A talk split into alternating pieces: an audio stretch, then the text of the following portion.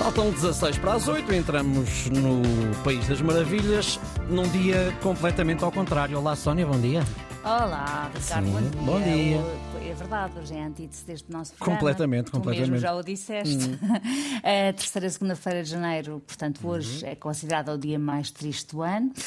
Na verdade, já todos sabemos que janeiro é um mês tramado, chuvoso, frio, eh, que se segue à euforia do Natal e das compras, que muitas vezes traz dívidas contraídas por causa das festas. Certo. E depois é especialmente comprido, não é? E parece passar muito devagar. Uh, também sabemos que as segundas-feiras são dias da semana particularmente mais difíceis e esta terceira segunda-feira de janeiro é aquele momento em que muitos de nós que estávamos empenhados nas resoluções feitas na passagem de ano descobrimos que já estamos a resvalar, uh, a falhar uma série delas, o que nos confronta com a culpa, com a ideia de que afinal isto de mudar o ano é o mesmo que nada, continuamos igualmente sedentários, igualmente em baixo de forma, igualmente sem atingir objetivos, como ler mais, ir mais ao cinema, ir ao ginásio. Sabes, sabes que eu acredito em ti, não sabes? Ah, Sei, vamos, estamos, estamos com força. Estou a ouvir que Estás lá. a ver muito hoje por Estás correr, lá, mas lá, estás tem lá, que ser. estás lá, estás lá. Ah, bom, então, o- esta coisa do Hum. Blue Monday foi criada em 2004 pelo psicólogo Cliff Arnall, que analisou um conjunto de variáveis para calcular qual o dia mais triste do ano e chegou à conclusão de que era justamente hoje. Depois, na verdade, veio a saber-se que, que este estudo tinha sido pedido por uma agência de viagens para estimular as pessoas a marcarem viagens em janeiro e já houve uma série de estudiosos a desmentir que haja mesmo um dia específico que seja o mais triste, mas pronto, uma vez dito, agora todos os anos se assinala esta coisa do dia mais triste do ano.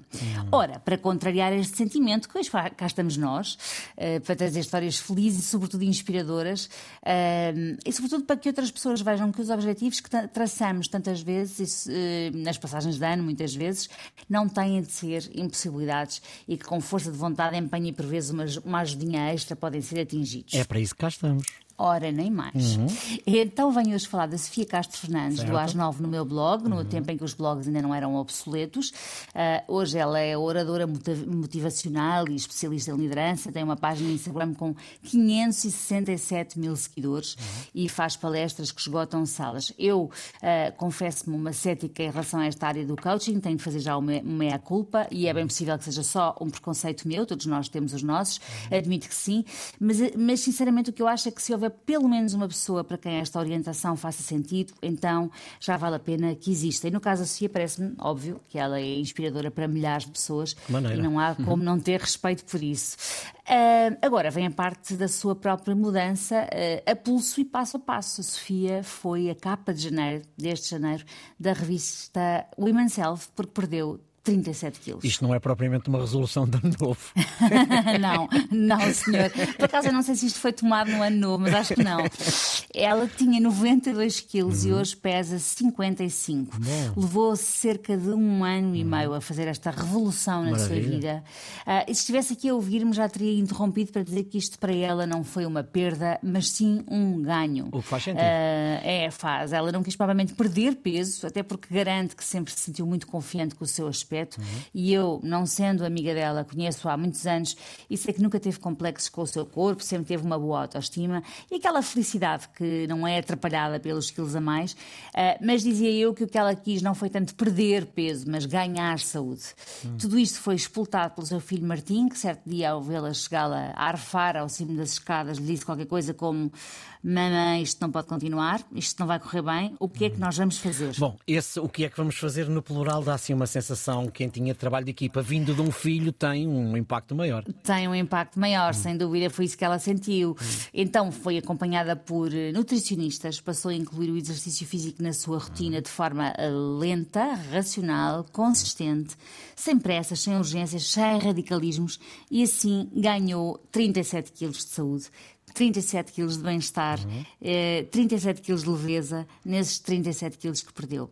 E o que é engraçado é que durante este ano e meio ela apareceu pouco fisicamente nas redes sociais, portanto foi fazendo o seu caminho em silêncio, sem alardes, e um dia apareceu. Quase como uma borboleta tivesse saído do seu casulo, pronta para mostrar ao mundo que o seu esforço hercúleo compensou. E se compensou. Está uma brasa linda, maravilhosa, na capa da Women's Health. Ah, e mais, ela tem 50 anos e foi também uma forma de mostrar que em qualquer idade é possível mudarmos para melhor. Ah, porque às vezes há aquela ideia terrível de "Ah, já tem 50 anos, já tem 60 anos, agora é que espera ficar em forma. Então e por que não? Ah, nunca é tarde para se conseguir mudar, desde que se queira efetivamente mudar, desde que se trabalhe muito para isso. Porém, como não embarque naquela conversa do basta querer, que é perigosa, porque nem sempre é assim, não quero deixar de sublinhar que por vezes não basta querer e pedir ajuda não tem mal nenhum, muito pelo contrário. Por isso, neste dia mais triste do ano, uh, ponhamos os olhos nas Sofias deste mundo que fizeram por conquistar o que desejavam e conseguiram. Vamos a isso. Eu estou de acordo contigo, mas o querer tem uma importância muito importante, porque Muito se nós importante. não quisermos, ninguém o faz por nós. Exatamente, Não é, isso mesmo. É a pedra de toque para isto tudo. Estamos de acordo. Vais correr hoje, espero eu. Claro. 910370290. Uh, atenção que eu não estou com isto a dizer que estás mais pesado ou mais leve. É, Atenção. mas, mas, mas podes dizê-lo, podes dizê-lo com frontalidade. 910370290 é a nossa linha de WhatsApp para receber as suas mensagens por escrito, por voz, como quiser. Estamos disponíveis também em podcast em todas as plataformas. Amanhã cá estamos à mesma hora. Até amanhã, Sónia. Até amanhã.